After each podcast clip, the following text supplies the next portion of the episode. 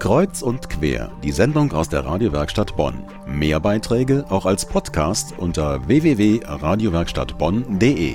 Kinder und Gemüse auf dem Teller. Ja, das ist ein heikles Kapitel. Für viele Eltern Alltag, aber das wird einem vielleicht gerade heute bewusst, weil Erntedankfest ist. Aber wie können Kinder etwas schätzen und dafür dankbar sein, wenn sie es auf dem Teller nicht ausstehen können?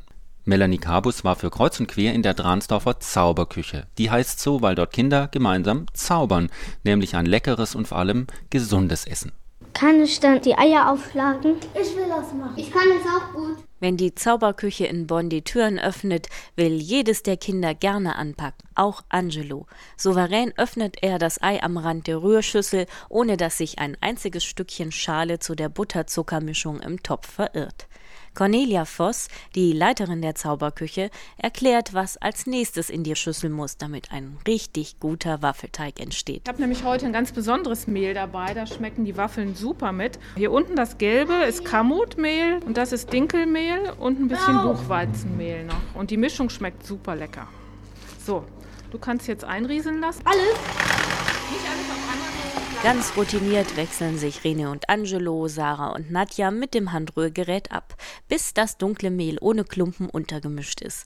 Das sah vor zwei Jahren noch ganz anders aus. Am Anfang war es ziemlich chaotisch, weil keines der Kinder gewöhnt war zu kochen. Trotzdem wollten alle unbedingt mitmachen. Die waren ganz froh, dass sie mal selber was machen durften. Und ich habe sie auch alles machen lassen. Also vom Schnipseln bis Rühren mit äh, Geräten, mit Reibe.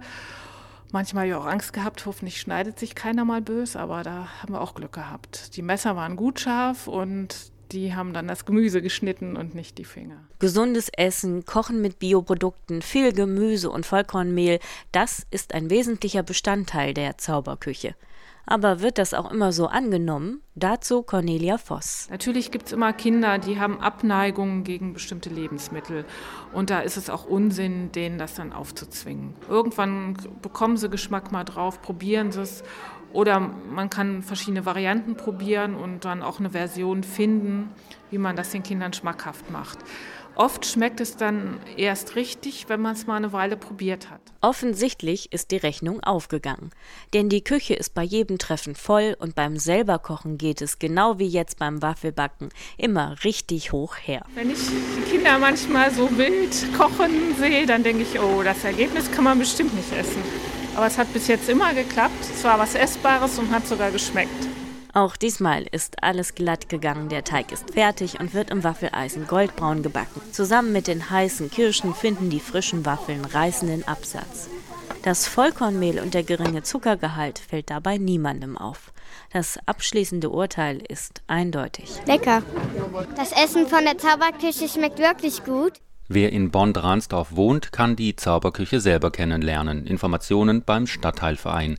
Ansonsten bietet auch die katholische Familienbildungsstätte Kinderkochkurse an.